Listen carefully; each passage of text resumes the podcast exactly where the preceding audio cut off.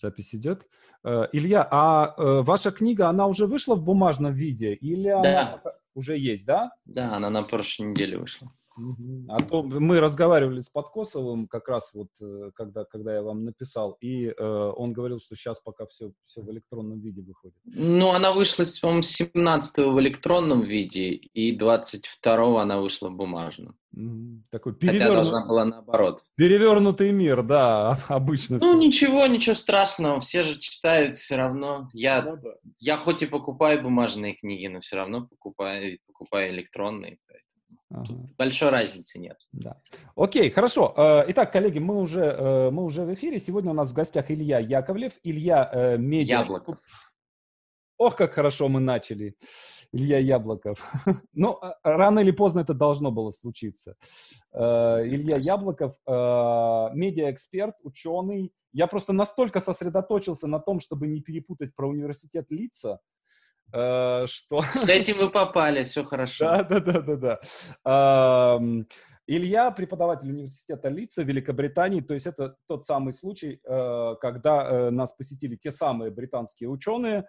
Я думаю, что вас уже достали этой шуткой, но избежать ее, ну, просто как бы было бы... Все в порядке. Да.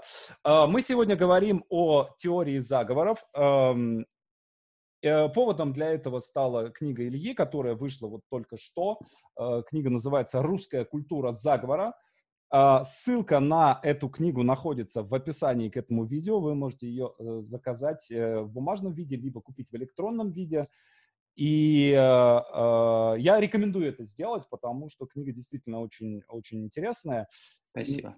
Да, и прежде всего, вот как бы я хочу как бы не, не обозначить такую э, тематику э, нашу, да, что э, сам вот этот разговор о теории заговора, он настраивает на такой какой-то немножко игривый лад, такой в духе э, кино, телеканала РЕН-ТВ, да.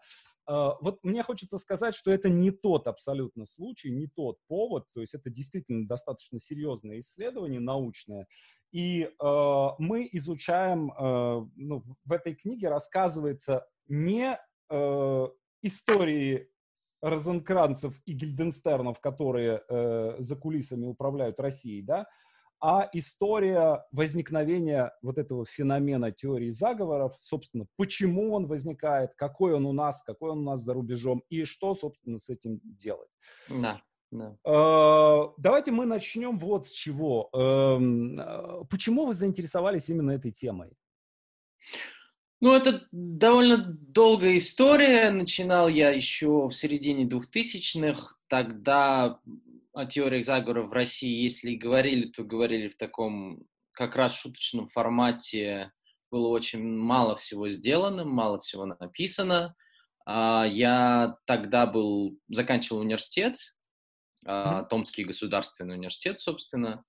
И мой научный руководитель на тот момент, Виктор Моисеевич Мучник, собственно, я его упоминаю в благодарности в начале книги, как-то так, э, тоже полушутя, так, предложил, а Мучник вообще такой человек, у которого гениальные идеи э, выходят буквально, вы знаете, как вот в той сказке про лань, которая бежит, и вот у него вот эти идеи с него, он, так сказать, позанимайся, посмотри. Серебряная может, копытца. Да, может, интересно будет. Ну, я вот я почитал лето, скачал, понятно, конечно, так в тот момент я совершенно не понимал, что это, как это изучать вообще, как, как отделять, собственно, сами теории заговора от исследований заговора. Ну, то есть тогда я совершенно был такой а, свежий, зеленый, ничего не понимающий в этом деле студент.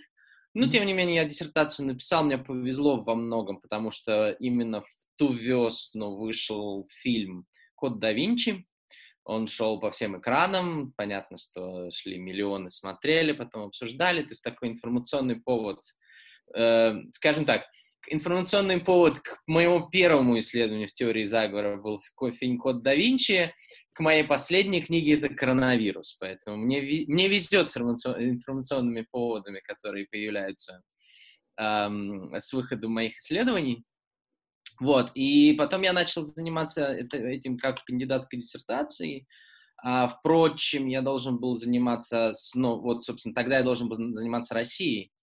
но, к сожалению, или даже к счастью, мои как бы, коллеги на тот момент в университете посоветовали этим не заниматься, потому что, э, и были правы, потому что мало кто понимает, что такое теория заговора, меня бы начали обвинять во всяких глупостях, а сам понятно, что ни факультету, ни диссертационному совету на тот момент это было не нужно. Ну, я, собственно, долго не переживал, я выбрал Америку, потому что Америка все-таки это Э, не родина теории заговора, но, безусловно, родина исследований теории заговора, собственно, о чем я пишу в первой главе книжки. Uh-huh. Uh, и затем я вот постепенно сначала начал кандидатскую делать, потом сделал магистерскую, потом сделал, собственно, докторскую, и вот постепенно там в течение там, последних 15 лет этой темой занимался, ну и этой темой, и темой, темами, связанными, собственно, с теориями заговора, потом уже начались fake news, теории заговора как, коммуни... как способ коммуникации, эм, теории заговора как способ, э, например, э, как инструмент внешней политики, то есть какие-то вещи, которые такие не, не очевидные, неоднозначные, но тем не менее они лежат на поверхности. Угу. А скажите, есть э, сейчас вообще какая-то научная традиция э, в изучении теории заговоров? То есть наверняка вы не единственный человек, который этим занимается, да? Наверняка, я не знаю, в России? кто-то в России, да, но в мире-то наверняка, э, я думаю, что вы оглядывались э, по рынку, да, что, что там существует в, в этом смысле. В России не так много. В России, ну, вот сейчас, конечно, стали больше заниматься. Mm-hmm. Когда я начинал, не было практически никого.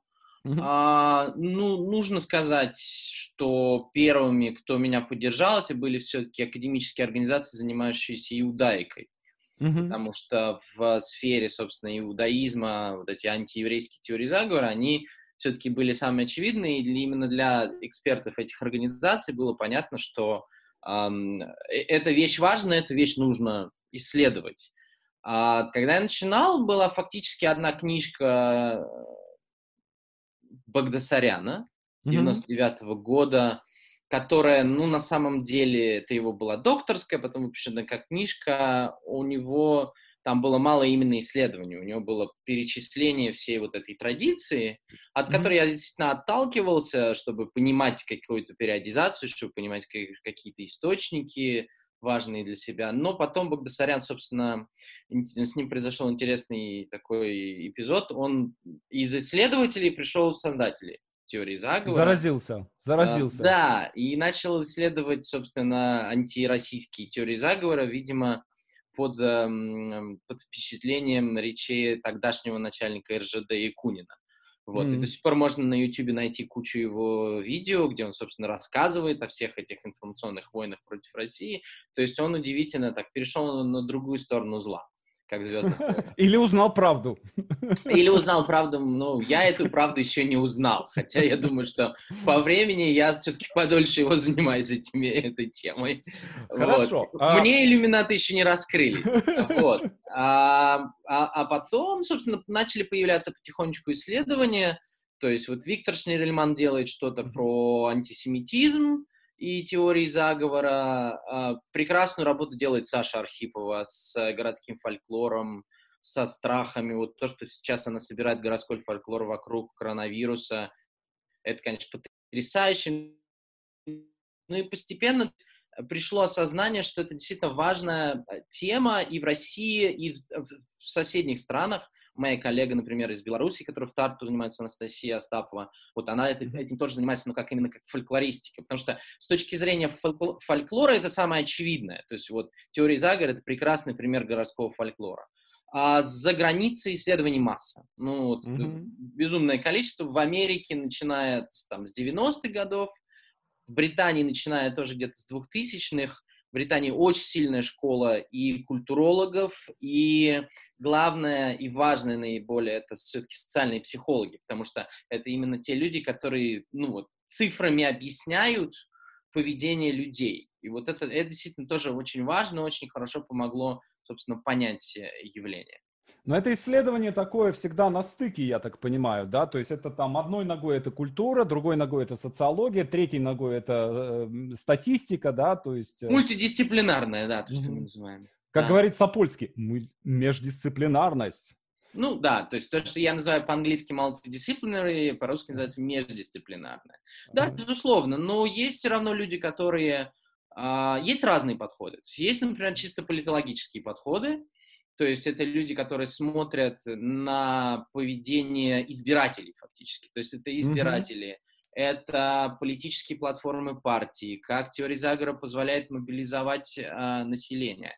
То есть во многом я отсюда брал. То есть мое, mm-hmm. мое вдохновение во многом, конечно, шло из политологии и из критической теории. То есть вот как раз в 90-е годы культурологи этим занялись, то есть чтобы понимать теории заговора не какой-то вот маргинальный э, всплеск эмоций каких-то ненормальных людей, а, а что стоит за этими эмоциями. Вот почему, почему вдруг люди начинают верить в то, что врачи к ним приходят с отравленными масками, условно, да, то, что mm-hmm. Саша Артикул раскопала. Или почему люди начинают верить а, в то, что, не знаю, а, их вдруг решила отравить, чипизовать правительство, ну вот чипировать, чипировать. Mm-hmm. А почему это происходит? То есть вот такие вот такие вещи. это, это на самом деле такая критическая, критические исследования а, культурол, культурологов конце 90-х, 2000-х годов.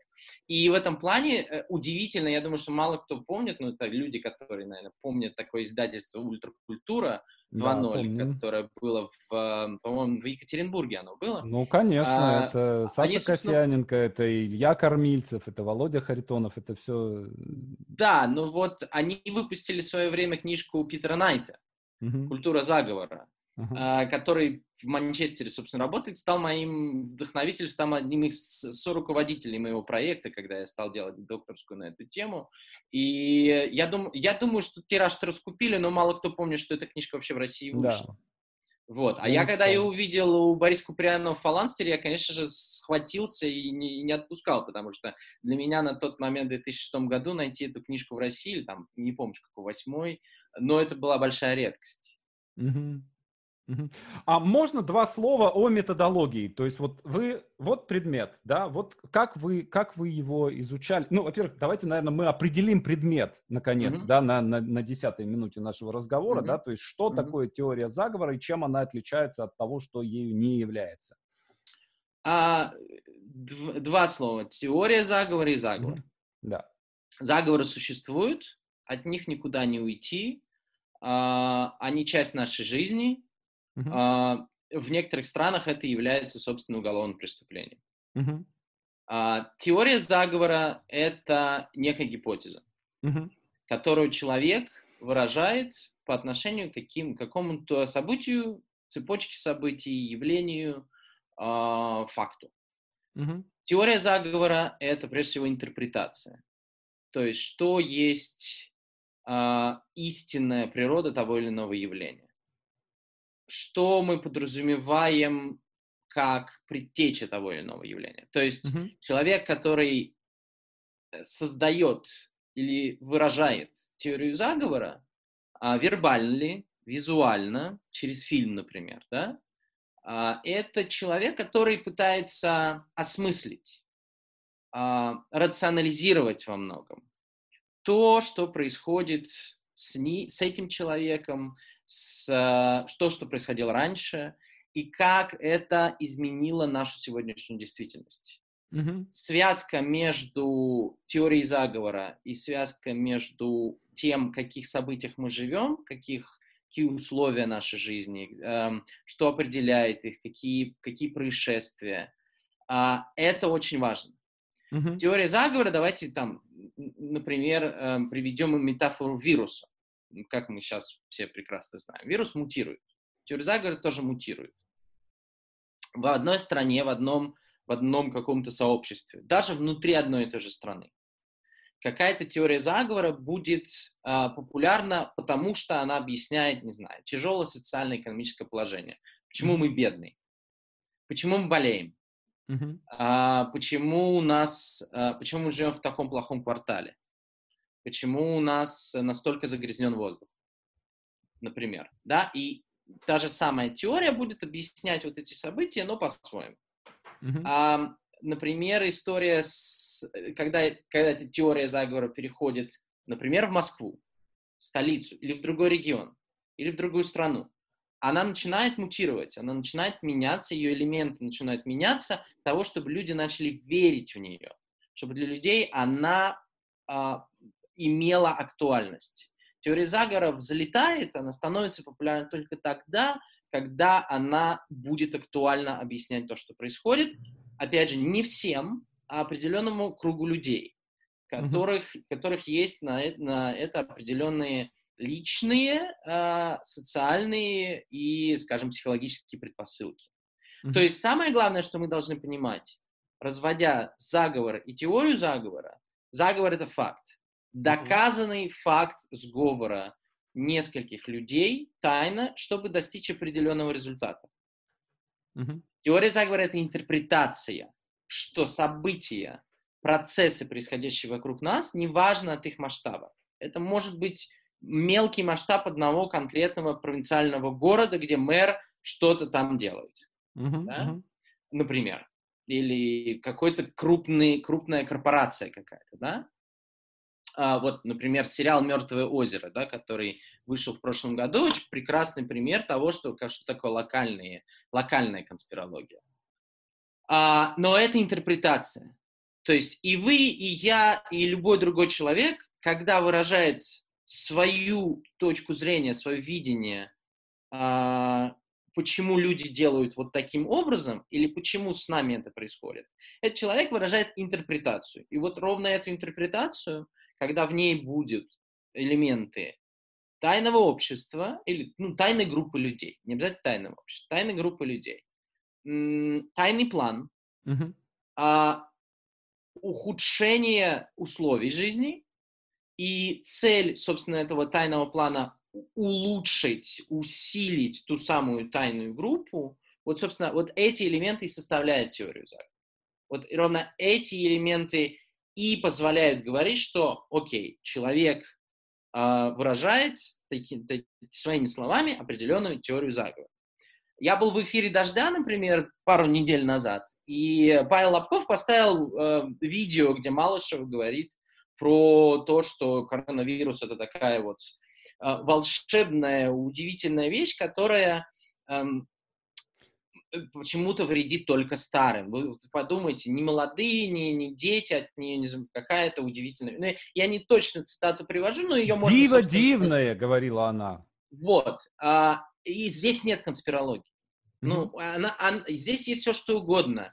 Здесь есть эйджизм, здесь есть э, какой-то нелюбовь к старым людям, здесь есть какое-то псевдорелигиозное сознание, но здесь нет теории заговора. Теория заговора появится, если Малышева добавит. Это было изобретено в лаборатории тем-то, тем-то, чтобы избавиться от... Ну, кавычки открываются, кавычки закрываются, да? Вот тогда это будет теория заговора. Ну, я, например, такое слышал, что никакого вируса на самом деле нет. Это угу. все э, специально там записывают как заболевших от коронавируса по всем угу. другим болезням угу. э, для того, чтобы сейчас сделать, провернуть какой-то там финт с экономикой. И мне в комментариях люди пишут, казалось бы, там не, не, не самые там последние дураки, Mm-hmm. Uh, но вот мне объясняют, что э, эпидемия закончится тогда, когда те, кто ее организовал, решат, что цели достигнуты, угу, и угу. можно проект сворачивать. Угу. Вот, то есть, э, вот мне кажется... Вот классическая, прям... классическая конспирология, конечно. Да. Но вы знаете, вот мне кажется, что здесь есть э, одна такая штука, помимо всего прочего, да, что, э, ну, во-первых, это неадекватная оценка реальности, да, то есть понятно, что, ну, как бы у вас есть, вы, есть какой-то опыт, вы этот опыт переносите на э, все окружающее, да, то есть вы uh-huh. обожглись э, чаем, да, и вы теперь uh-huh. дуете на пиво, да, да. вы теперь да. везде видите заговоры. Да. Э, ну, например, там вот самый как самый как бы простой такой пример теории заговоров, да, я собирался, я жил в деревне, мне было там 17 лет, я собирался ехать в город поступать в университет, uh-huh. в Москву, Ленинград, uh-huh. не мог выбрать, э, и мне объясняют тоже не, неважно, не буду говорить кто, но там взрослый человек, э, интеллигентный и так далее, mm-hmm. меня отводит в сторону учитель mm-hmm. э, в школе и говорит, э, ты знаешь, э, у тебя нет там шансов, э, потому что ты понимаешь, ну, ну там все евреями занято. я, я, честно, э, был настолько в то время как бы невинен, да, что я даже не знал, кто такие евреи, да, и, э, в общем, я как-то не принял это к сведению, вот. То есть не то чтобы не поверил, да, я подумал, что это какую-то херню человек мне говорит. Mm-hmm. Вот, mm-hmm. и потом много-много лет спустя, э, как бы вспоминая этот разговор, уже там э, mm-hmm. давным-давно, там, закончив mm-hmm. все университеты, переехав mm-hmm. в Москву, не встретив ни одного э, там страшного э, человека, мешавшего мне пробиться, да, mm-hmm. э, я вспомнил этот разговор и подумал, блин, так вот это же, вот это вот оно, mm-hmm. да, то есть человек объясняет себе, Mm-hmm. да, что вот у меня не получилось, еще у кого-то не получилось, да, почему mm-hmm. там поступить в университет? А, потому что там сидят кто-то, какие-то страшные люди, КГБшники, угу. евреи, православные, там еще, масоны, да, еще там кто-то. Вот. Угу. И они, и, и с одной стороны, это, ну, в, по большей части неправда, да, э, но здесь есть еще одна такая штука. Мне кажется, что оно в каком-то смысле снимает социальную напряженность. Да, то есть вот этот человек, он вместо того, чтобы э, там, не знаю, идти убивать кого-то, да, он говорит, ну, там все захвачено, значит, я буду здесь там картошку сажать и пытаться найти э, свое какое-то счастье. Что вы об этом думаете? Ну, я не соглашусь. Окей, хорошо. А, потому что есть, а, опять же, исследования. Угу.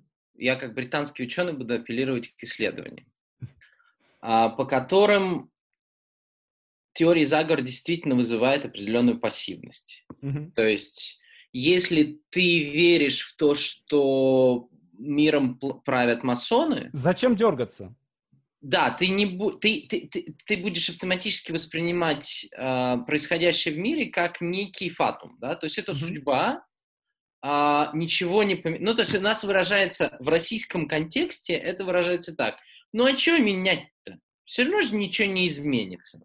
Mm-hmm. Ну и что рыпаться? Зачем? И вот это, вот, собственно, вот этот вот шаблон мышления, он очень хорошо переносится на абсолютно разные социальные и профессиональные группы. Mm-hmm. А, мы не можем ничего не оби- а, изменить в нашем образовании, поэтому мы просто постараемся соответствовать тем нормам, которые существуют сегодня в обществе. Мы не будем менять, э, давить на реформу, не знаю, всего что угодно, антикоррупционную, потому что ну, мы же понимаем, что по-другому государство работать не может. В этом плане очень э, страшно, что теории заговора лишают довольно многих людей способности а, к активным действиям. Это может быть и пассивность, в каких-то ситуациях это может быть страх. Mm-hmm. Но люди-то все разные, поэтому кто-то может реагировать вполне и агрессивно. То есть вы мне, ну, я вот всегда привожу, я читаю лекции, когда про теорию заговора, я всегда привожу вот при, в, в, в тему политического действия, я всегда привожу пример американца Тимоти Маквея. А, который взорвал а, здание ФБР в 95 mm-hmm. году в Оклахоме. Mm-hmm. Потому что он, собственно, видел, как э, федеральная американская спецслужба ФБР расправилась с религиозной сектой, он сам видел это, он увидел, чем это закончилось, сгорел дом, в нем сгорели невинные люди, а, ну, большинство, естественно, сказали, ну, вот сволочи, да, эти ФБРцы, и все. А он взял взрывчатку, придумал план, прочитал книжку, э, не буду говорить какую, чтобы у нас не было никаких проблем с экстремистским законодательством. А, Хорошо сказано, экстремистское законодательство. Вот. Э, об экстремизме. Да. И, собственно, поехал, подогнал этот грузовик э, к зданию, и взорвал его. Там погибли и дети, потому что там был детский садик для, для работников. Там погибли и невинные люди. Но вот он проявил именно свою деятельность, свое негодование тем, что он не мог ничего изменить, именно таким образом. Поэтому на кого-то она действует пассивно, а на кого-то она действует агрессивно. Mm-hmm. А, и, и, и эта агрессия, она будет проявляться ровно в тот момент, когда люди еще более загнанные в угол будут пытаться что-то изменить. То есть, да, как, когда-то ты думаешь, что ты не можешь ничего изменить, я буду сидеть, получать пенсию, работать на маленькую зарплату, ну, такова моя судьба. Mm-hmm. А когда ты видишь, что и ситуация ухудшается, и тебе как-то надо выходить, ну, у разных людей это по-разному проявляется. Мы знаем массу примеров, да, этих фильмов. Тот же, тот же Левиафан, например, да, вот тоже хороший пример того, что да. человек загнанный во многом способен на, на, на насилие. Mm-hmm. Вот.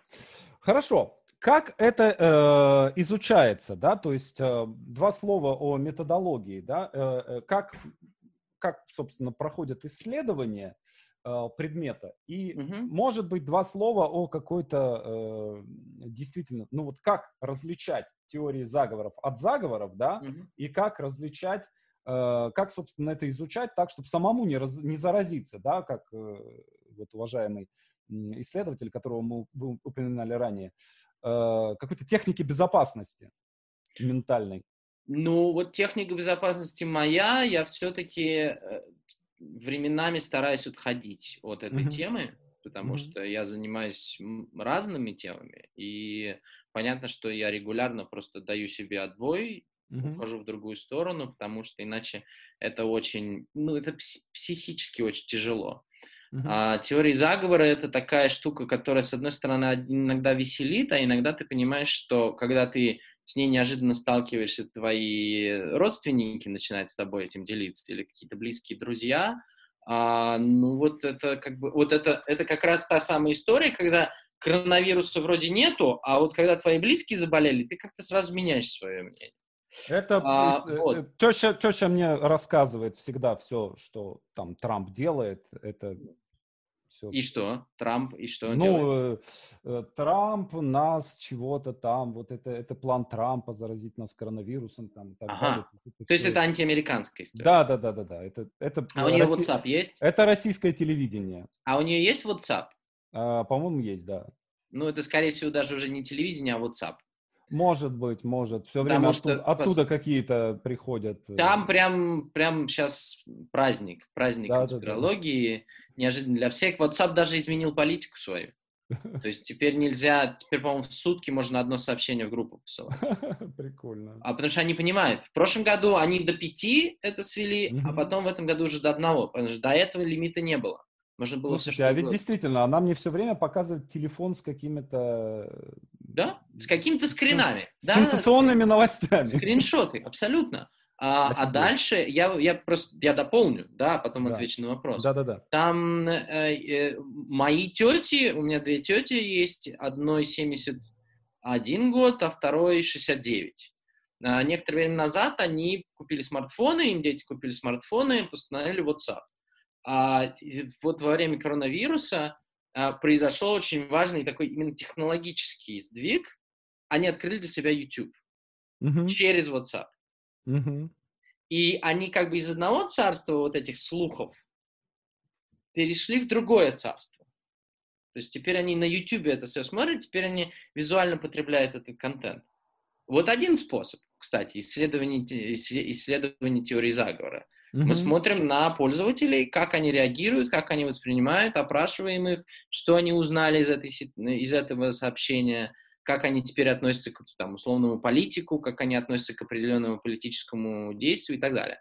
Но это вот эм, это один способ. Второй способ, то, что социальные психологи делают, они тоже делают большие опросы, э, фокус-группы, э, но опять же они там проверяют какую-то гипотезу. Правда ли, что вера в, ну, например, в то, что вакцины изобретены э, там, большими корпорациями, чтобы подсадить людей на там та-та-та-та-та, правда, да, и вот, собственно, люди, соответственно, отвечают. Это социальная психология. А, то, что делал я, я все-таки анализировал это, то, что называется дискурс-анализ.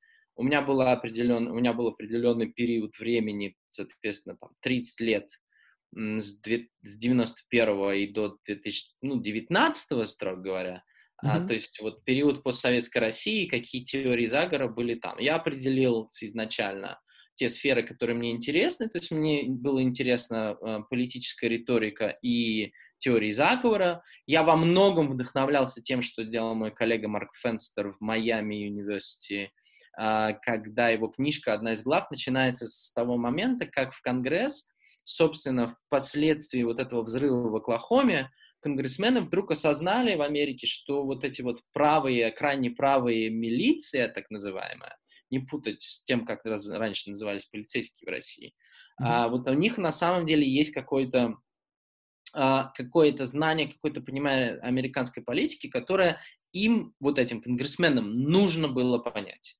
И они на слушание по экстремизму как раз пригласили одного из лидеров вот этой вот милиции, который mm-hmm. пришел э, в стены Конгресса в абсолютной вот этой зеленке, в военном таком э, камуфляже, естественно, без оружия, и на, на голубом глазу, на голубые экраны телевидения начал рассказывать о том, что вот федеральное правительство против свободных американцев ведет а, войну. Вот, вот, собственно, вот мы видели несколько актов этой войны, и вы не должны нас рассматривать, потому что мы вообще-то честные американцы, точно так же платим налоги, точно так же там, придерживаемся законодательства, эм, и выложил, соответственно, все вот эти аргументы. Mm-hmm. И Фенстер дальше делает такой, такой отход, именно научный, говорит, вот смотрите, вот этот пример такого политического популизма, что мы знаем об этом.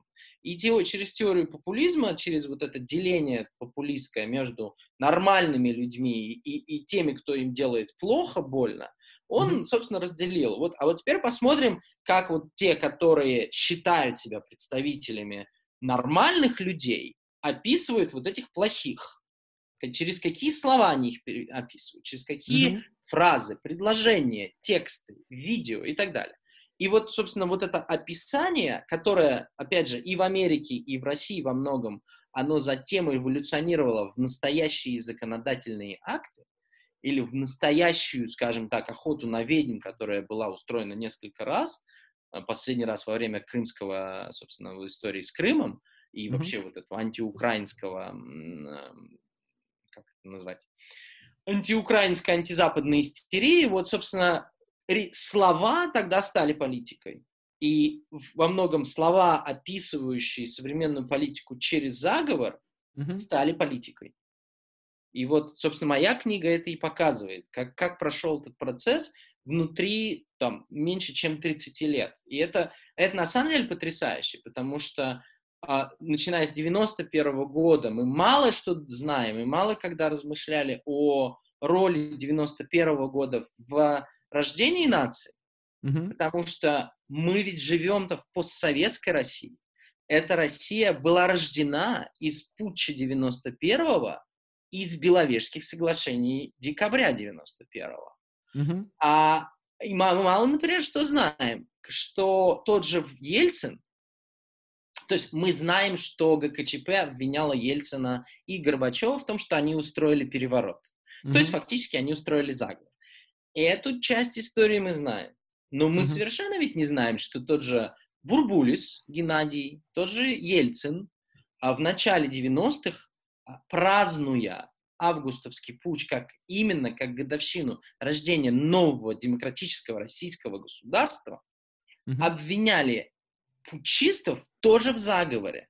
Угу. То есть тем самым, когда в политическом поле человек обвиняет оппонента в заговоре, тем самым э, человек фактически говорит, мой оппонент играет против меня, а через меня как политическую личность играет против вас, кого, чьи интересы я представляю, он играет против правил.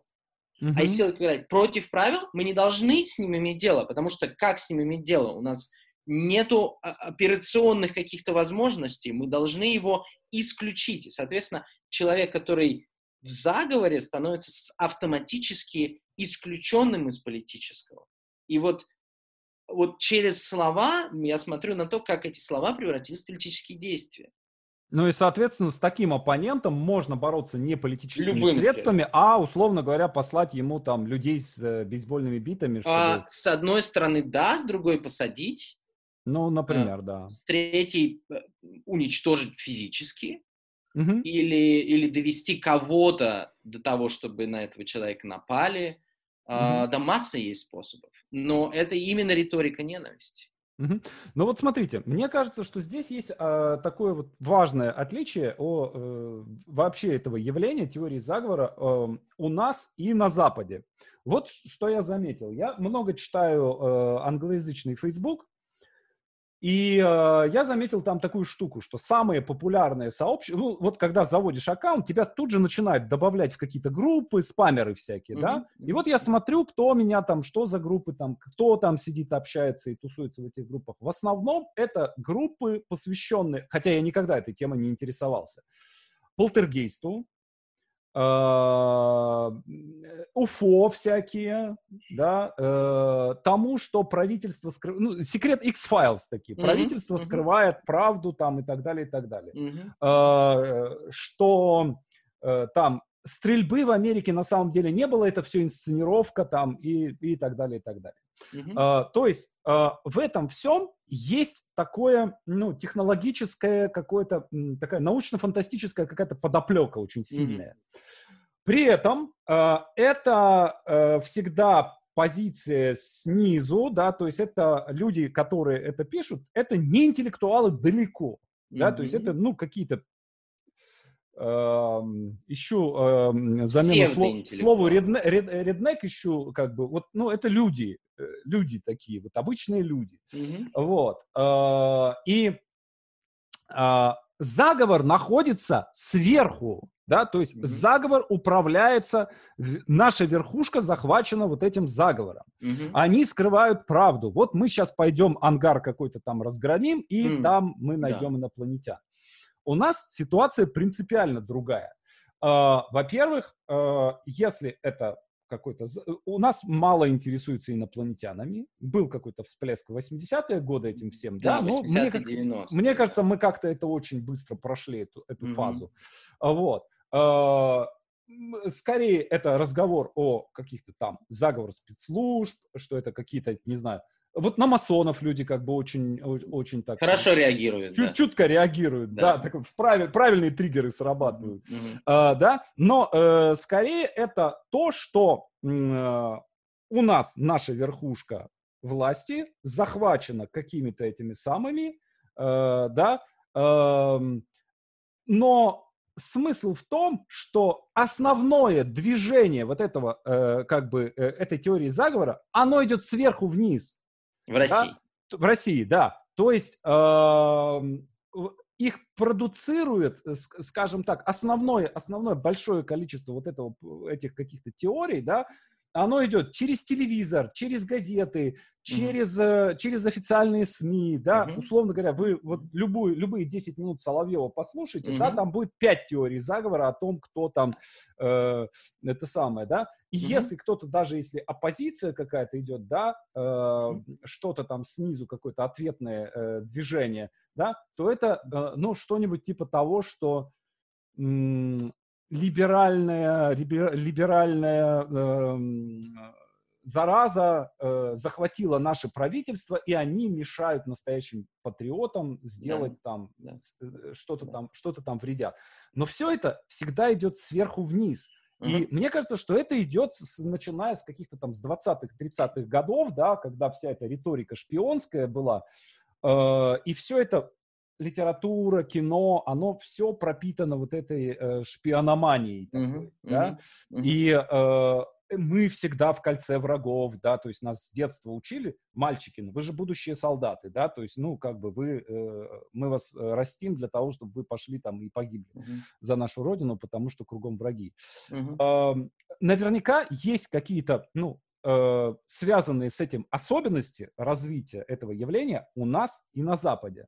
Вот можете как-то это дело охарактеризовать? Um, смотрите, вы правы абсолютно. И, и, и, и собственно, моя книжка uh, делает такой вывод, mm-hmm. что теории заговора в России отличает то, что они во многом стали популярны благодаря вот этому вот этой логики сверху вниз.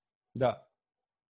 А почему так? Это, это любопытный вопрос. Но я бы хотел просто сделать такое замечание, что это не значит, что на низовом уровне российского общества есть определенная а, генерация, создание и распространение теории заговора. А, последние пять лет, и, собственно, как человек, который занимаюсь медиа в том числе, я это совершенно четко вижу, а особенно за последние несколько месяцев это совершенно очевидно. Монополия российская, российского, ну, назовем это так, политического слэш-интеллектуального класса на производство и популяризацию тех или иных теорий заговора тает на глазах. Мгм. А ее заменяет, а, собственно, то, что и раньше было в Америке, в Англии, в европейских странах, а, ее заменяет вот именно вот эта такая, такая очень демократическая культура. В ней каждый может создать, раскрутить среди своих контактов ту или иную теорию и, соответственно, потом ее передать далее через различные э, структуры современных цифровых медиа. В 90-е это э, вот такая вот эм, как бы консервативная, ориентируемая и продуцируемая интеллектуальная культура была. Мгм. А, мы, наверное, вы, наверное, тоже помните, э, когда вот, собственно, вы приехали учиться, а, в Москве там было несколько таких центров, хабов, где куча этой литературы была. Да, это так. Рядом с музеем Маяковского, я, все- я всем всегда привожу этот пример, вот рядом с музеем Маяковского был развал, на Да. котором это и антимасонские, и комитет 3000, э, 300, и, э, и антиеврейская литература, чего там только не было. А, и это фактически делали, ну, различные, мало кому знакомые люди. А в 2000-е эта культура становится мейнстримом благодаря как раз усилиям а, власти. Власть загнала, собственно, и, и, и превратила в инструмент производства таких идей, которые затем передавались, людей приглашали на телевидение, снимали программы, печатали книги. Послушайте, ну, Фоменко и Носовский, вот эта новая хронология, что Романовы уничтожили истинную картину прошлого России, которая на самом деле правила всем миром. А что это такое? Это самое натуральное эхо проигрыша в холодной войне. Да. Россию растоптали давным-давно. такая, да. Да. Кто снял документальный фильм и показал на Первом канале? Фоменко Носовский. Показали на Первом канале. Я сам помню, как я его смотрел в начале 2000-х. Это ведь большая проблема. То есть а, большие каналы не а, стеснялись и заказывали такого рода продукцию. Или покупали такого рода продукцию. Показывали. А, то есть они были вовлечены вот в эту вот массовую мейнстримную культуру заговора, а, которая покажет, что против России работают все.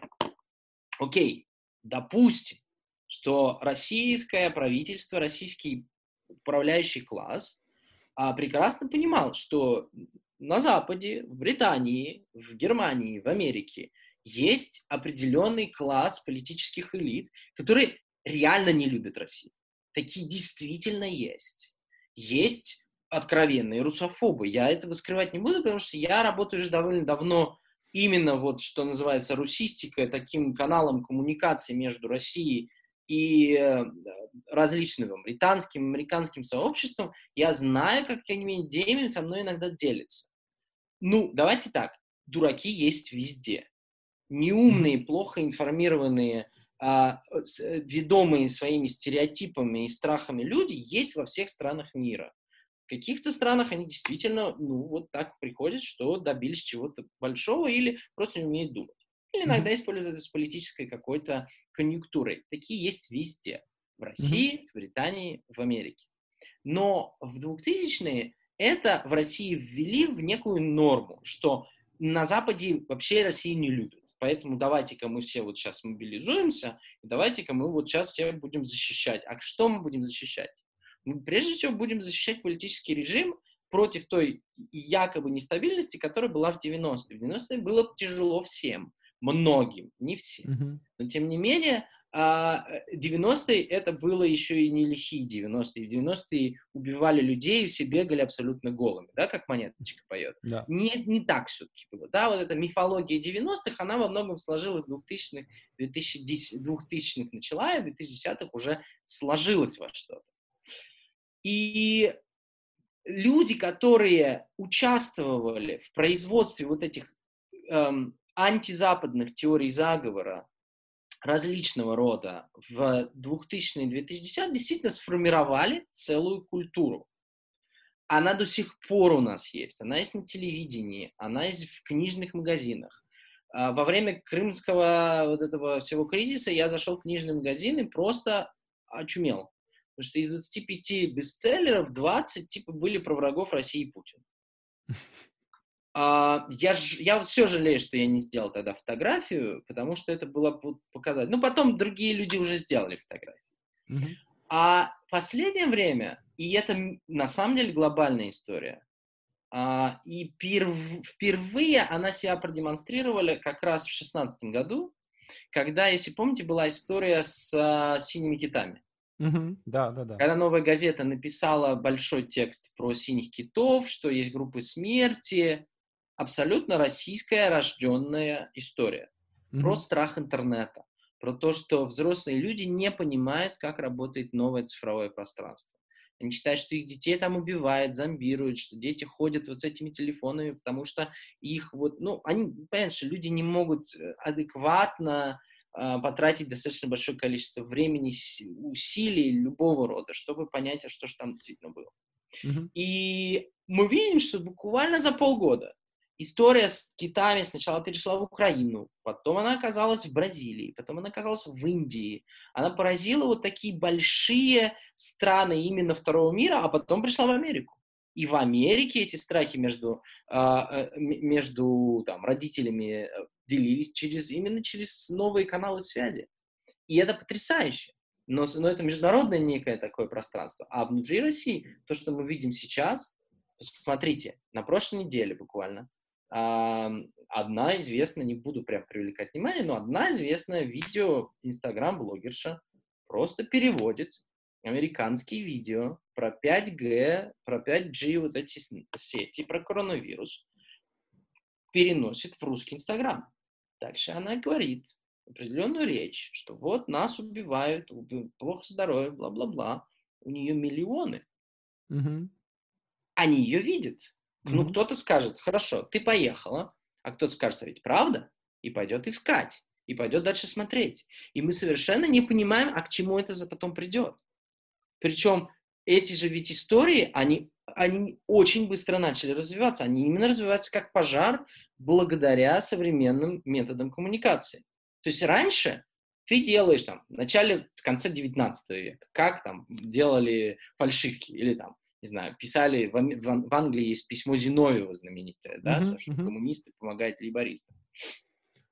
А, писали, составляли этот манифест, наверное, редактировали, дальше его передавали какому-нибудь журналисту, журналист напечатает это в Ну, короче, от момента создания до момента, когда физические какие-то события происходят, которые были э, сподвигнуты этим событием, проходили годы, теперь недели.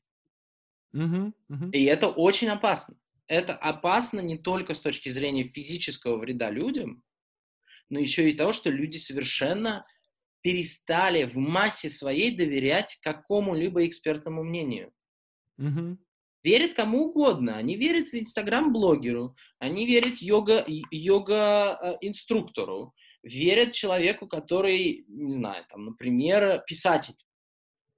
Ну или актер, актер знаменитый. Актер, а, э, какой-то mm. борец, например, да? да. Та же инстаграм-блогерша поделилась каким-то видео борца. Боже мой. Почему? Почему вдруг? Меня всегда это удивляет, когда известных, а, известных актеров, музыкантов начинают спрашивать про какие-то очень важные политические истории. Блин, этот человек гита- на гитаре играет. Он должен писать хорошую музыку. Он не обязательно да, должен быть да. мыслителем не каждый Боб, э, не каждый Боб Дилан. Ну, правда. Мне кажется, это очень опасно э, как раз-таки тем, что вот ты спрашиваешь у актера, так в чем смысл жизни? Актер говорит, да нет никакого смысла. Угу. И человек думает, даже если такой умный человек считает, что смысла никакого нет, наверное, не надо и пытаться. Угу. Ну, ребят, спросите об этом философа, спросите психолога, спросите человека, который специалист по этим вопросам. Да, но... Вы спрашиваете? Ну, здесь да. все-таки, давайте так, а, отчасти и, и вина лежит на философах. Ну да, так, ответ, так ответят, что... Простым человеческим языком рассказать о сложных вещах. Да. Это, собственно, и как любой учащийся в, в университете знает, что есть отличные преподаватели, хорошо, простым да. языком, нормальные, разъясняющие сложные вещи, а да. есть люди, которых нельзя понять и после пол-литра, что называется. Да, есть популяризаторы, а есть э, исследователи, они не всегда совпадают. Конечно, конечно. Вот слушайте, смотрите, я в свое время был на концерте Металлики, э, mm. по-моему, по-моему, в Олимпийск, нет, где ну, неважно, короче, большой зал, и мы mm там делали, э, вот знаете, это когда вот так люди mm-hmm. встают mm-hmm. и э, руками делают. Это была впечатляющая, конечно, очень картина, да, когда весь зал такой волна mm-hmm. идет. И потом я где-то прочитал про то, что делались исследования вот этой волны, и выясняли, что она всегда движется там с определенной скоростью, там типа 21 метр в секунду, да, что вот как бы она определенным законом распространения волны, она подчиняется да? да. То есть, хотя, казалось бы, это, ну, совсем какой-то, совсем, это нельзя сравнить там с волной, которая в море, да, с волной песка, а вот. И здесь то же самое, вот из всего того, что вы описываете, это все очень похоже на распространение э, биологического вируса, да, то есть есть какие-то категории населения, э, у которых в какой-то момент, ну, во-первых, там, в силу возраста, например, понижен иммунитет, да, э, или 90-е годы, да, когда шарахнуло всех, э, очень такая тяжелая ситуация, да, и у всей страны резко понижен иммунитет. Угу. Э, и вот они заражаются вирусом. И дальше этот вирус распространяется вот прям по, э, как бы от человека к человеку через WhatsApp, через э, Facebook, да, и так далее, и так далее.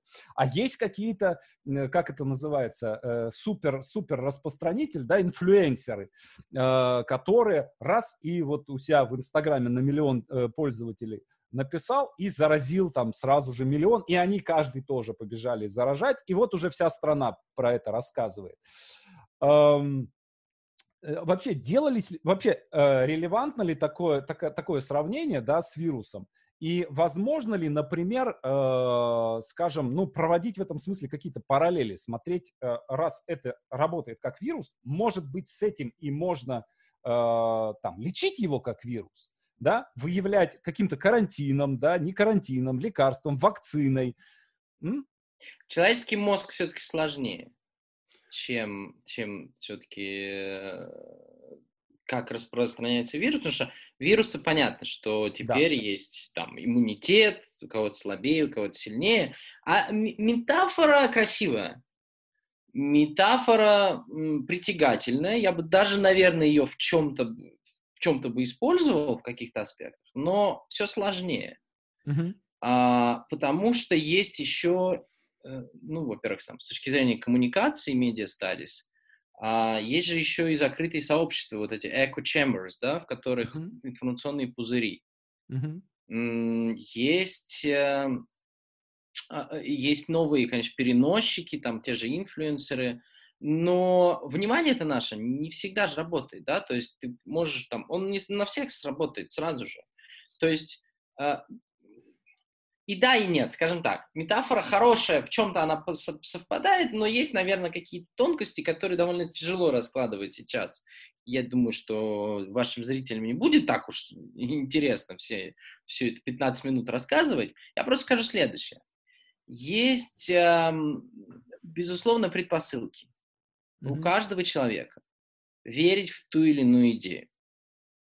А мы социальной точки зрения каждый подвержены а, идеям, каким-то информационным сообщениям, которые могут на нас повлиять.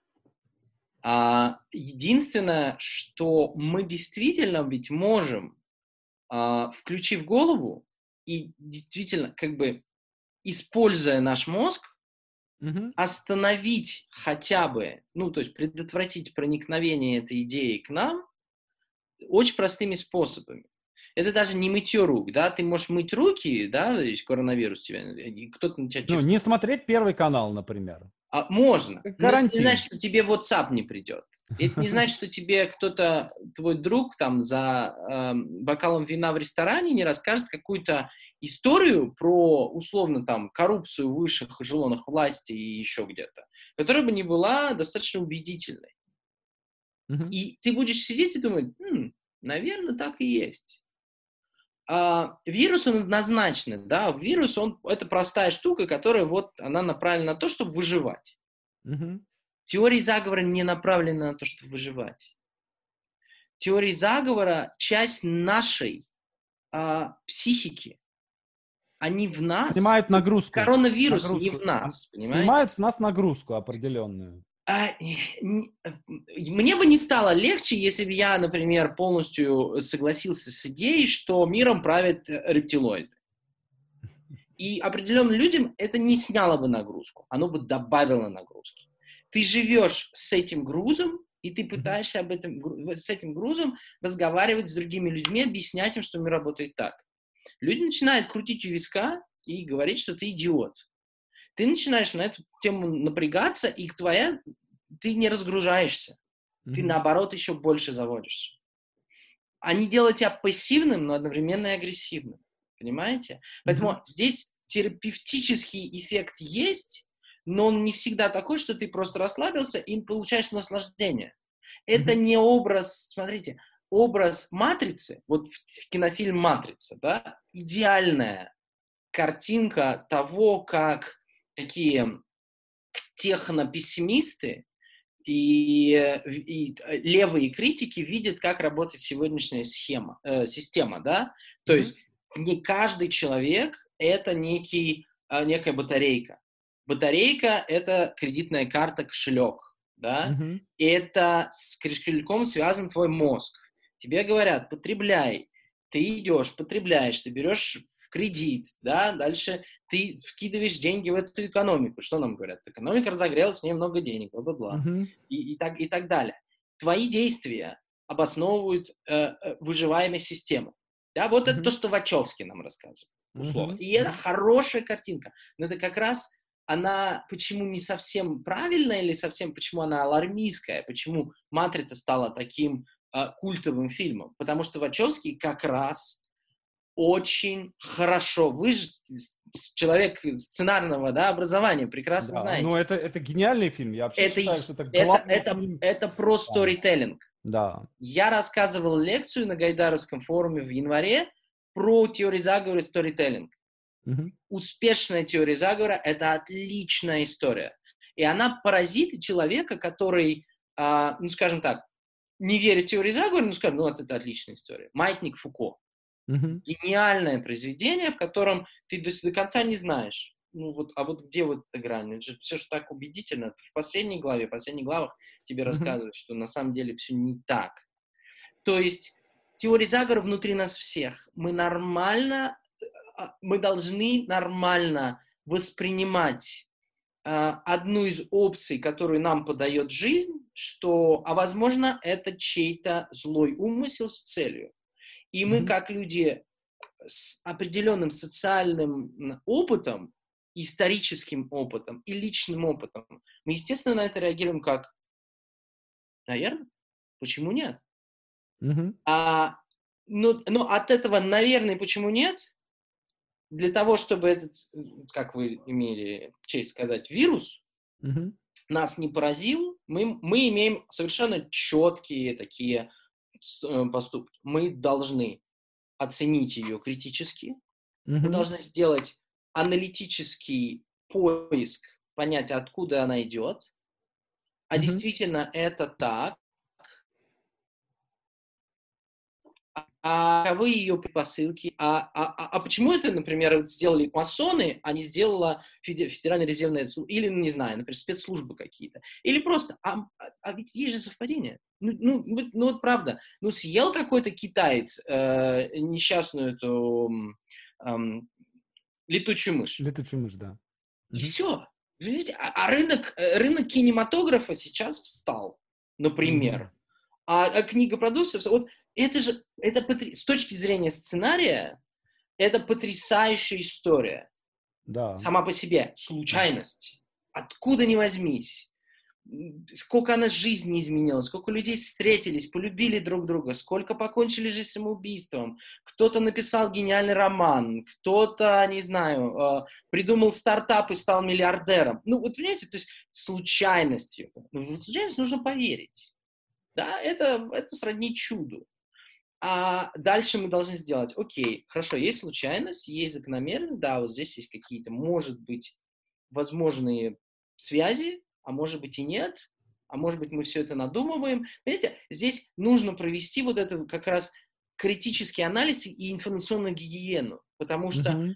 шагнув, например, на какой-нибудь сайт очень условный, очень странный, очень такой какой-то непонятный, ты можешь потом в результате сделать очень неправильный вывод да, и мы здесь можем этому противостоять. Мы можем находиться на вот этой, скажем так, эм, эм, грани между mm-hmm. «а что если?» и «а вот это точно». Вот mm-hmm. это вот. И вот на ней нам, к сожалению, сейчас в данных условиях, в условиях очень сложного мира, нам придется оставаться. И mm-hmm. я, поэтому, когда меня спрашивают, меня ремайдер спрашивал, про а какие вот, что вы посоветуете, я скажу, да читайте «Маятник Фуко».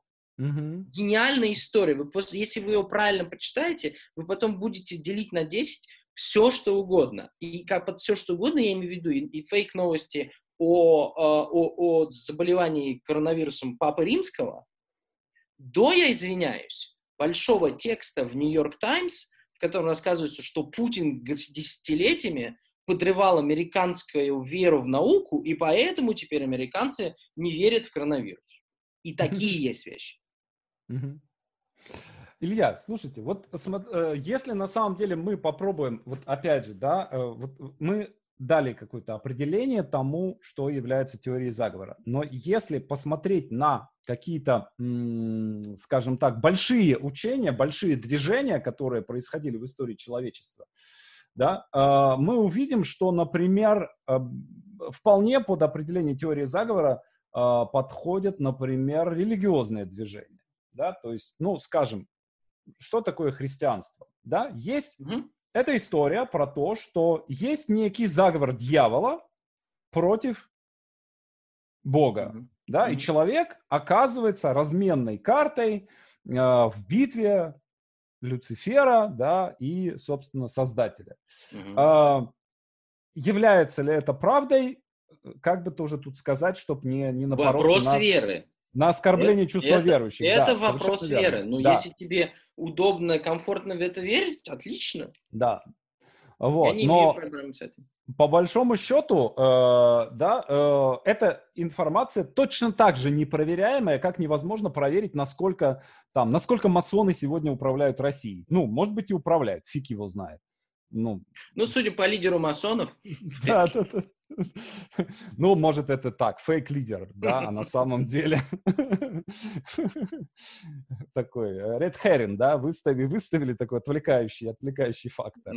Вот. Э, но может ли быть так, что теория заговора, когда она распространяется достаточно широко, да, на достаточно широкие круги, она теряет свою какую-то такую ядовитую силу, да, смертоносную, и она превращается в я не знаю просто какие примеры привести, в коучинг, психоанализ, в там, не знаю, Тони Робинс, да, какой-нибудь, который, ну, понимаете, да, то есть она да. как бы сначала, да, пока это какая-то вот такая, это самая, да, сек секточка, да, угу.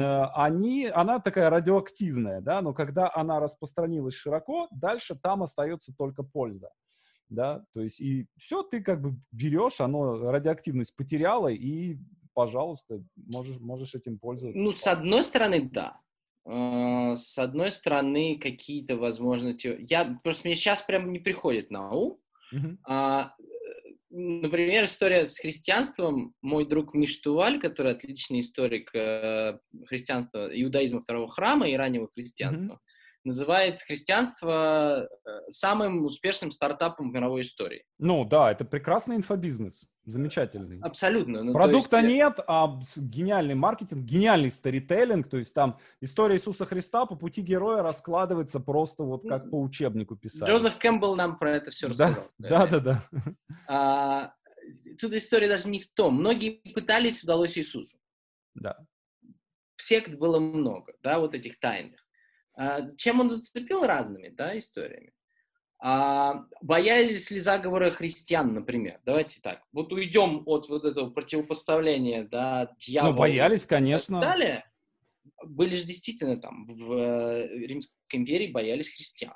Да. Потом, собственно, такая тайная секта стала доминирующей, и потом уже э, лидеры ее различные теории заговора, начиная от того, что евреи пьют кровь младенцев и прочее, прочее.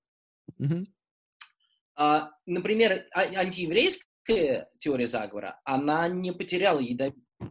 То есть даже сейчас, во времена коронавируса, Мгм. там мои друзья, там, кто тоже занимается похожими вещами, посмеивались, что ну какой-то заговор, когда евреев нету. Да нет, ну вот тут же появились, то есть это все и Соросу известно и так далее. Ну то есть Мгм. э, здесь э, ядовитость не теряется, а Мгм. актуальность. Вот если у определенной теории заговора, да, есть какие-то сохраняются элементы актуальности, и есть люди, которые готовы, энтузиасты, их дальше докручивать, Мгм. различными способами. Докручивать эту историю, чтобы она дошла, скоммуницировалась до как можно большего количества людей. Да, собственно, я почему говорю, что есть две вещи сейчас для нас важные для понимания. Первое – это демократизация производства знания. Мгм. Мы, благодаря сетям, благодаря Web 2.0, стали то, что называется pro- producers и consumers, prosumers Мгм. мы получаем какую-то историю, мы даже придумываем историю.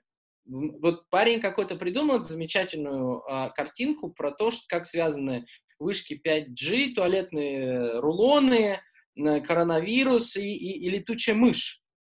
Придумал, классная история, смешная история, такая, стебная по поводу всех вот этих теорий заговора.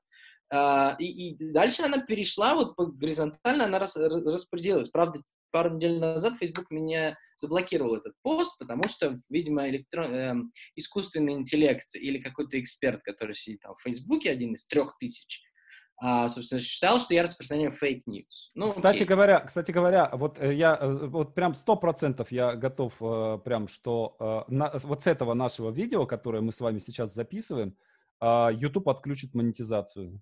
Вот сто процентов, просто сто процентов. А, Потому что они, вот я смотрю просто, у- меня, я сейчас записываю, беру интервью каждый день. А Вот. Мгм. Я смотрю, там очень странные, то есть вот чуть-чуть как бы отключ... Довганя отключили, э, Леонида Короля про коучинг отключили, да, э, что-то там про коронавирус, мы там о стратегии э, там Мгм. научных исследований разговаривали, там, специалистами, отключили, да, то есть они настолько как бы вот сейчас интересно. это прям, это вот, вот просто там готов поставить, что сразу же отключат.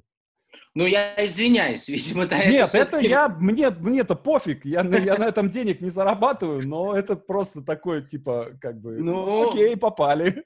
Э, э, Ну, э, их тоже надо понимать, потому Да. что и Facebook, и Google, и Facebook сейчас находятся, и Twitter, кстати Да. говоря, а, находятся в очень неприятной ситуации.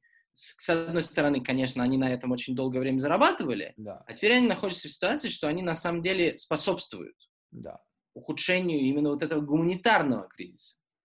Потому что демократизация вот этого знания и производство знания, она э, не щадит никого. Это Каждый так. может придумать Абсолютно. какую-то историю и, и- и рассказать, и она потом пойдет. Потом люди с большим удовольствием будут шерить это, люди будут лайкать это, людям будет нравиться. Человеку, который это произвел, будет нравиться, что он его лайкают, значит, его да, а, самолюбование возрастет, Мгм. дальше он снова, или она начнет снова это производить.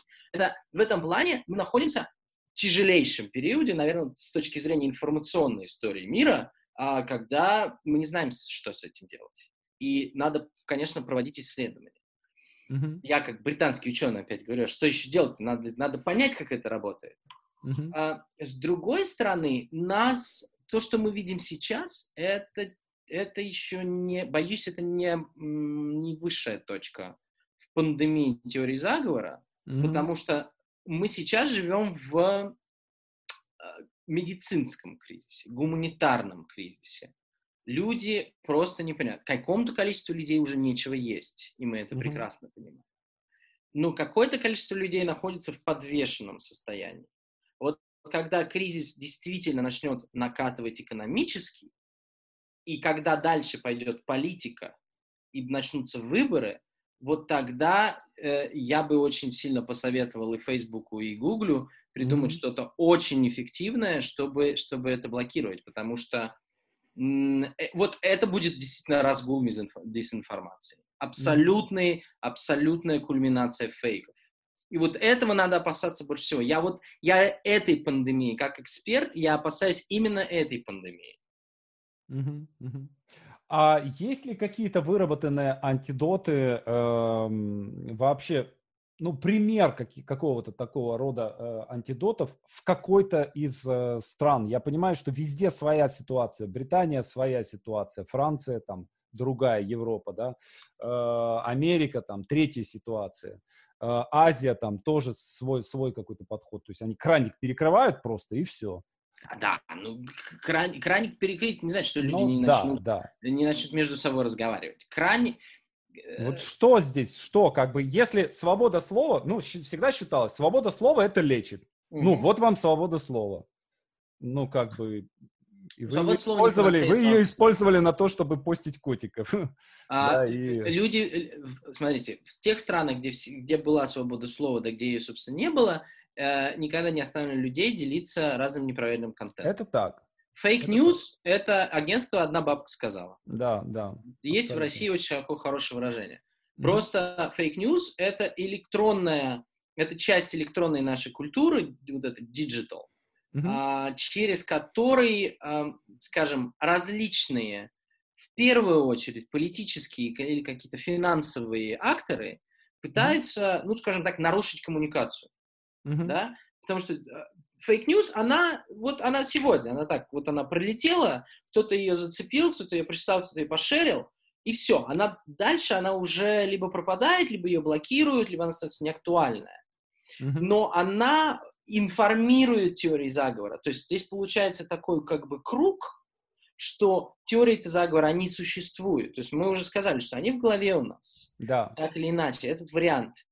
Кто-то, прочитав, опять же, различных, вот, кстати, здесь, если, если смотреть какие-то рекомендации, что я бы рекомендовал, на самом деле, вот мобильные вот эти вот штуки, когда мы на ходу какие-то вещи смотрим, это, это увеличивает эм, нашу склонность быстренько расширить то, что мы не можем проверить. Mm-hmm. Потому что вот сесть перед компьютером, прочитать, открыть еще несколько вкладок, проверить, а затем уже поделиться в соцсетях, это время. Времени mm-hmm. у нас нет.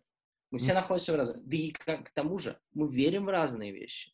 Это, это мы с вами можем там критически как-то очень взвешенно рассуждать о каких-то там масонах, а у кого-то же это же ключевое слово. Кого-то ну, начинает да. тут же нести, всплывают какие-то странные факты. Ну, три, триггер, триггер да, такой, на да. который а, сразу действие. Обычному человеку, что бы я посоветовал, обязательно относиться к источнику от, э, информации очень внимательно. То есть это медиаграмотность. Mm-hmm. Именно медиаграмотность с точки зрения потребителя. Mm-hmm. Открывая, перепроверяйте, делите на 10, что бы вы ни открывали. Ну, какие-то медиа можно доверять больше, mm-hmm. а, ну и я бы им тоже до конца бы не доверял. Я уже вам привел историю с Нью-Йорк Таймс. А, хотя это икона да, для любого журналиста, факт-чекинг, сотни журналистов работают, тем не менее. А, хорошие новости, хорошие тексты пишутся долго. Плохие истории пишутся на коленке за, за 15 минут. И у плохой истории будут свои фанаты. Ну, вот, кстати, кстати говоря, Илья, вот смотрите, я, э, э, я большой поклонник журнала Economist, давно его читаю mm-hmm. э, с большим удовольствием. И вот там тоже, ну, серьезное издание, э, все как бы хорошо, все как бы... Э, мне больше всего мне нравится то, что они всегда дают как бы картину всего мира. Mm-hmm. То есть для них, условно говоря, какая-нибудь окраина, да, какая-нибудь маленькая страна где-нибудь на, на самой окраине, если там происходит что-то интересное, для них это инфоповод. Mm-hmm. Это дает ощущение такого вот большого мира. Но при этом, например, нет-нет, да там появится какая-нибудь статья о, э, там, не знаю, пользе легких наркотиков, там, или еще что-то, что-то такое. То есть вот у меня такое ощущение, что ребята как бы вот там каким-то рок-н-роллом занимаются, да, такие.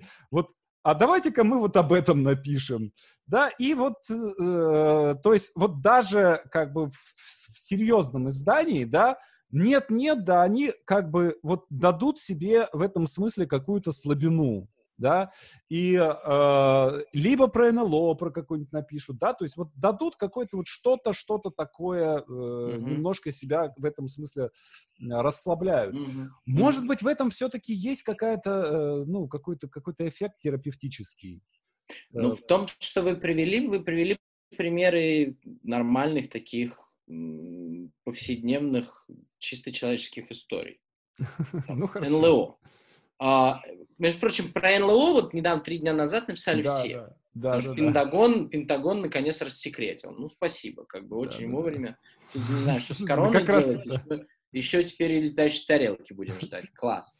Что дальше придет? То есть дальше надо, видимо, читать и... Но мы ждем и... динозавров. К августу мы ждем динозавров. Откровение Иоанна начинать. Да, читать. зомби уже не испортят ситуацию.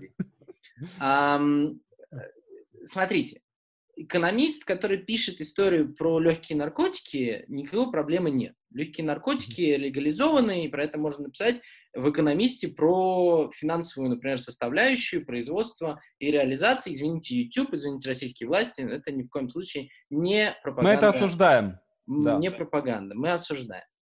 А про НЛО тоже можно забавно написать. Ну а да. Про... Это можно написать очень интересно, очень полезно. НЛО стали частью нашей жизни. Угу повседневности. Я рос на сериале «Секретные материалы». Абсолютно. А, я не говорю, что я его большой фанат, но это некая часть нашей культуры повседневности, да. популярной культуры, которую мы очень любим, по которой мы очень mm-hmm. скучаем, но тем не менее вот нужно, а, нужно отдавать себе отчет в том, что, а, опять же, а мы одни во Вселенной, а мы не знаем. Заговора тут нет. То есть здесь нет конспирологии. Здесь правительство, просто... правительство же скрывает это от народа. Вот. А вот когда это доходит истории до правительства, да. то это уже важный момент, и это, это то, что нужно изучать. Если да. люди в той или иной стране верят в то, что правительство скрывает информацию, и, например, в Америке, да, а получает технологии от инопланетян, чтобы управлять людьми, вот это заговор. Вот это как раз то, что очень популярно, что, собственно, и является, да, вот этой сутью секретных материалов.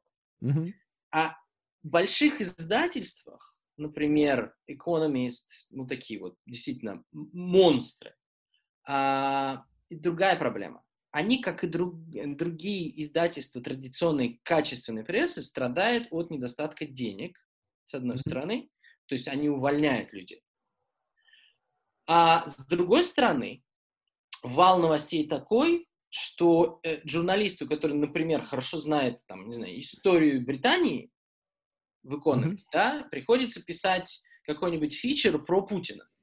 Mm-hmm. И дальше, соответственно, что это делает журналист? Окей, этот журналист хорошо. Есть Аркадий Островский. Аркадий Островский не может написать в «Экономисте» про все, про все подряд, да, связанное с Россией. Mm-hmm. А этот человек открывает, условно, там, пять ресурсов и начинает смотреть, кто там главные спикеры. Mm-hmm. Ну, мы же здесь все же ведь знаем, в Британии смотрим телевизор, э, что Путин, о Путине хорошо говорить нельзя. Все, что делает Путин, делает Путин плохо. Опять же, сейчас э, меня, наверное, воспримут как такого Путин Ферштейр, да, защитник Путина. Но, тем не менее, когда я смотрю популярные программы или репортажи, там, BBC, Channel 4, там, CNN, еще про Россию, а, очень часто я очень недоволен, потому что настолько шаблонное восприятие того, что происходит в России, mm-hmm. настолько непонимание каких-то вот этих вот серых зон, каких-то не совсем однозначных событий, э, и традиционное изображение Путина, вот, например, недавно, по-моему, даже Economist, что ли, публиковал, на обложке Путин в виде такого осьминога. Mm-hmm. Ну, это же ведь настолько... Э, да. Э, настолько избитая метафора, именно конспирологическое начало 20 века, когда там в Америке олигархов там изображали ровно так же, или там федеральное правительство изображало. Ну, ребят, ну это прям низко. Вы работаете на кликбейт просто другой аудитории. Да. А, и, и, и часто это просто-напросто история про некие стереотипы. Ну вот есть солдаты холодной войны, которые привыкли вот так мыслить про Россию.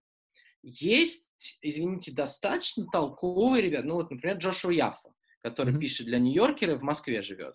Взял отличную mm-hmm. книжку. Чудесная книжка про русский компромисс. Mm-hmm. Взял там несколько, несколько героев, показал, что да, они герои. Кирилл Серебренников герой, Константин Эрц герой э, и так далее. Но они, да, в какой-то момент своей, своей жизни пошли на компромисс. Да, они творческие, они же не перестали быть творческими людьми. Uh-huh. А, вот. Джошуа Яфа прекрасно говорит по-русски, живет в Москве, знает и оттуда, оттуда, оттуда, оттуда, оттуда людей и обладает определенными навыками критического мышления. Поэтому mm-hmm. делает хороший текст в Нью-Йоркере. Но вот мне кажется, что это на самом деле тоже все так, чуть не сказал, звенья одной гребаной цепи, да, то, что на самом деле, да, снижается качество, как бы, э, что называется, журналистики высоких достижений, да, в силу э, там урезанных бюджетов. А почему mm-hmm. бюджеты урезаны? Почему? Потому что аудитория Реклама. ушла. Аудитория ушла, да, аудитория ушла, реклама ушла. Э, и э, компания скорее заплатит какой-нибудь инстаблогерше, да, у которой миллион подписчиков, чем э, экономисту, у которого там 50 тысяч там, или 100 тысяч подписчиков. Вот, то есть э, мне кажется, что это как раз-таки э, такое общее, общее явление, да, то, что снижение вот этого уровня экспер экспертизы, да, и э, такой низкий уровень входа в, э, в то, чтобы стать инфлюенсером, да, то есть... И, и рушащееся доверие. Да. Мы доверяем нашим персональным связям mm-hmm. и людям, которых мы считаем ну, если не экспертами, то к мнению которых стоит подписываться. То есть вы выбрали какого-то персонажа для интервью, я доверяю вашему выбору. Uh-huh. Да, вот это вот доверяю, не доверяю, вот это работает. Соответственно, это работает в плане выбора медиа, выбора, что читать, на кого uh-huh. подписываться. Да, а с точки да. зрения потом, с кем это делиться, это ты тоже же выбираешь, потому что в мире столько людей.